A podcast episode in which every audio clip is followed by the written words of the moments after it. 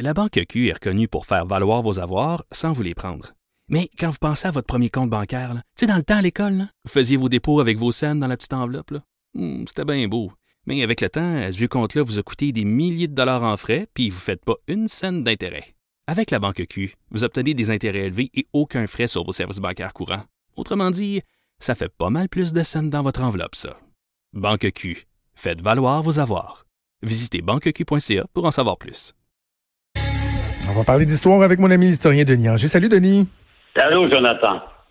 On parle beaucoup d'une crise, d'une urgence nationale au Québec. C'est une crise, certains diront même sans précédent dans l'histoire politique moderne, mais on va faire un petit exercice de retourner dans notre passé, de voir d'autres crises assez particulières, marquantes, euh, auxquelles euh, certains premiers sont eu à faire face et comment ils ont réussi ou pas à passer à travers? Ben oui, parce que, vous savez, dans, vous êtes tellement passionné de politique, on sait que la crise fait partie un peu de l'existence des gouvernements et ça remonte à longtemps. On parle, on s'en va en 1885.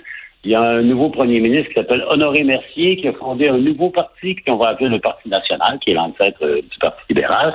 Et c'est lui qui va composer avec la première crise qui a affligé la, province de Québec nouvellement formée. Évidemment, c'est l'affaire Riel, on s'en souviendra. Louis Riel, qui est le chef des bêtises dans l'Ouest, il est accusé, condamné à mort et pendu, et Mercier va utiliser cette grande crise pour mobiliser pour la première fois les Canadiens français, catholiques. Hein. Il y a près de 25 000 personnes d'ailleurs qui vont se réunir au de Mars à Montréal pour écouter Mercier qui leur dit Riel, notre frère, est mort et qu'il faut aller au-delà de nos diversités crise importante, courte, bien gérée. On s'en va plus loin. La première vraie grande crise, euh, ensuite, c'est probablement celle de la conscription. Première guerre mondiale. Le premier ministre du Québec s'appelle Sir Lomergoin. Hein. Mm c'est plus qu'un traversé devant Québec. Ça a été un premier ministre en une quinzaine d'années. qui a notamment contribué à la création du mouvement des Jardins. C'est lui qui avait donné des lettres patentes à Alphonse Desjardins. Donc, il est premier ministre lorsque le gouvernement fédéral de Borden impose la conscription. On sait ce que c'est, la conscription. Les jeunes euh, hommes sont obligés d'aller faire un service militaire et on se souviendra que la Première Guerre mondiale, c'était pas Jojo.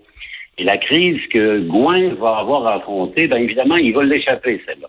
Il va l'échapper. Vous savez, à l'époque, le Parti libéral, provincial, fédéral, c'est pas mal la même famille. Euh, on veut pas trop faire de vagues. Et euh, Gouin, ben, il va, euh, comment dire, protester du bout des lèvres contre la conscription imposée. Et au printemps de 1918, ben, il y aura des quatre jeunes hommes qui vont tuer par les militaires canadiens anglais qui sont à Québec, où il y a des émeutes contre la conscription la conscription de 1917, ça va marquer l'imagination du peuple canadien-français, ceux qui vivent au Québec. Et d'ailleurs, les conservateurs auront à vivre avec ce boulet-là pendant 50 ans. Moins pas chanceux parce que cette crise-là, sur laquelle il dit, ben, c'est pas trop ma faute, le gouvernement canadien. Là, ensuite, 1920, on s'en souviendra, c'était il y a un siècle, c'était la grippe espagnole. Là encore, il est pris les bras à terre et euh, ça va tellement mal aller qu'il y aura 5 000 morts au Québec et presque 50 000 à travers le pays. Et Gouin va y laisser sa tête. Euh, le Parti libéral va avoir un push à l'intérieur. Et c'est Louis-Alexandre Tachereau, qui est son ministre des Travaux publics, qui va le tasser. Donc, Gouin va terminer sa vie lieutenant-gouverneur en Colombie-Britannique et avec un nom sur un bateau qui traverse euh, à Québec. Tachereau le premier ministre longtemps, 15 ans, Tachereau, euh, lui, il va comprendre, il va se ramasser avec la grande crise économique, hein, celle de 1929-1930, du chômage comme on n'a jamais eu. En termes d'impact économique, la grande crise, ça ressemble un peu à ce qu'on vit depuis euh, un mois, euh, Jonathan. Hein. On a tout fermé, les entreprises ferment les unes après les autres. Il y a des millions de gens qui sont jetés au chômage, on travaille plus, donc il va falloir créer des, des, programmes de secours. Et c'est clair qu'à ce moment-là, le gouvernement canadien va pas s'endetter de 224 milliards de dollars. Donc, euh, les chômeurs, on les laisse creuser. Et euh, Tachereau va en payer le prix parce que sa carrière politique va s'achever avec la grande crise économique. Et c'est là que Maurice Duplessis va réanimer le Parti conservateur, fonder l'Union nationale et mettre la patte sur le pouvoir pendant presque 20 ans, Duplessis. Donc, euh, euh crise économique. Godbout, ben, Godbout a succédé à Tachereau comme chef du Parti libéral. En 1939, il bat l'Union nationale de Duplessis parce que euh, ses amis à Ottawa, Mackenzie King, euh, va dire, et, et Ernest Lapointe, qui est son bras droit, vont dire, ben là, si vous votez pas pour nous autres, il y aura la conscription comme 1917. Donc, Godbout est élu. Euh, et deux ans plus tard, ben, le gouvernement Mackenzie King dit, ouais, ben, la conscription, on en a parlé, mais on voudrait te, de, comment dire, qu'on nous enlève notre obligation.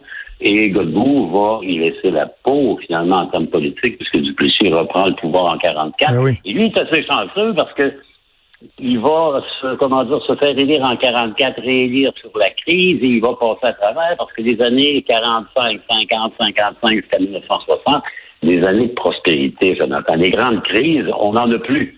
Ça va ben bien. Oui, c'est ça. Il y, a, un grand bond entre Duplessis et la, la, crise suivante qu'il a identifiée. Eh bien oui, la prochaine, après ça, on s'en va à la crise d'octobre. Hein, on fait presque 25 ans sans crise. Évidemment, il y a des hauts, des bas, l'économie, mais l'économie va bien.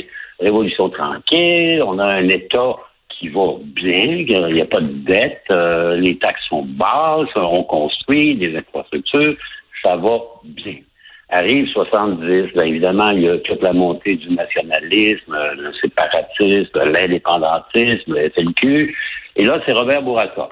Robert Bourassa, il a le malheur d'être celui autour duquel les crises ont l'air à s'agglomérer, s'agglutiner. En quelques mots, crise d'octobre 1970. On s'en souviendra, la loi des mesures de guerre.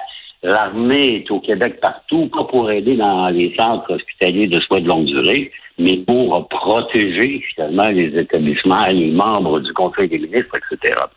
Bourassa pas chanceux. Trois, trois ans plus tard, il ramasse le Front commun. On s'en souvient peut-être pas, mais c'était l'une de ses grandes premières, comment dire, syndicalisation absolue. Les trois centrales syndicales, la CEQ, la SPQ, la CSN s'unissent. On va emprisonner d'ailleurs les chefs syndicaux à la suite de la proclamation d'une loi d'urgence.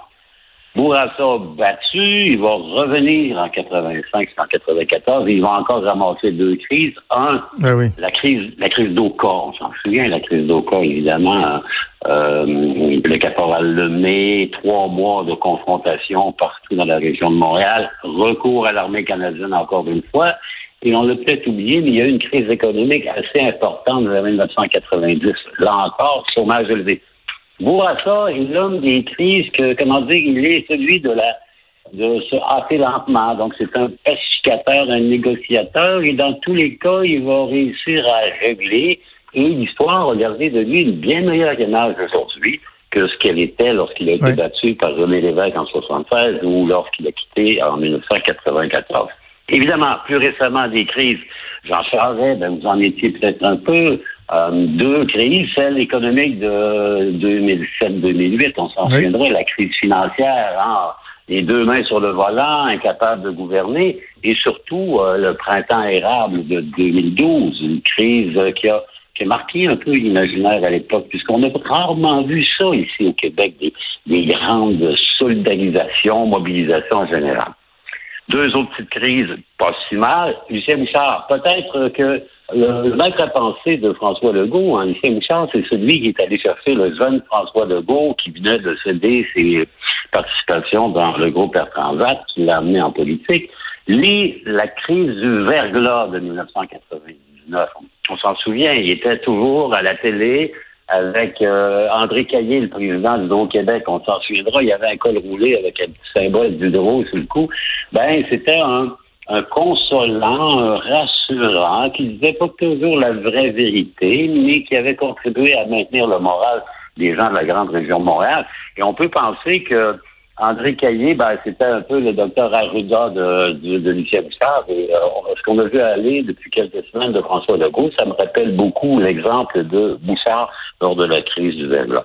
Rappelons finalement euh, la catastrophe ferroviaire. Madame Marois, en 1900, en 2013, vous savez, la catastrophe à Mégantic, elle avait fait quand même bien du bon travail. Elle a été là assez courtement, mais en termes de solidarité, de compassion, elle a, comment dire, bien mis la barre à ce moment-là. Juste une histoire pour rappeler. À l'époque, la porte-parole du bureau du coroner, c'était Geneviève Guilbeault, et c'est à cette occasion-là qu'elle s'est fait un prénom, un nom et une réputation. Aujourd'hui, elle est vice-première ministre du Québec. On en arrive à François Legault, hein, qui en a plein les bords. Mais euh, comment dire, on ne sait plus trop, Jonathan. Je vous lisais depuis quelques jours. le Québec qui semblait vraiment être un modèle cours des dernières semaines, ben là, la crise du vieillissement de la population, de du parcage de nos aînés dans des centres hospitaliers, la privatisation de ce système-là, la pénurie de personnel, la mauvaise rémunération des préposés infirmières, ben, vous savez, on paye le prix. Hein. On n'a pas investi aujourd'hui lorsque, un peu comme la, la cigale et la fourmi, on a chanté tout l'été et quand la bise fut venue, ben, on ne sait pas trop comment se débrouiller. Euh, on espère que ça sera pour le mieux. Ouais. Et Denis, juste, il nous reste vraiment putain, mais juste avant de qu'on se laisse, là, dans l'historien en toi, dans la, la, liste des crises euh, dont, dont tu as fait mention, est-ce que tu es capable d'en trouver une? Parce qu'on parle que bon de la crise actuelle qui a qui revêt euh, des aspects euh, tout particuliers de par sa gravité, la, mortalité. Mm-hmm. Mais si on la compare aux autres crises, est-ce qu'on est capable d'en identifier une qui est la plus marquante ou la plus importante de l'histoire du Québec? La crise, euh, la, grippe espagnole en 1918-1920, euh, ça mourait par milliers de personnes. Et là, c'était pas simplement des personnes âgées, c'était beaucoup des jeunes, des enfants, tout le monde.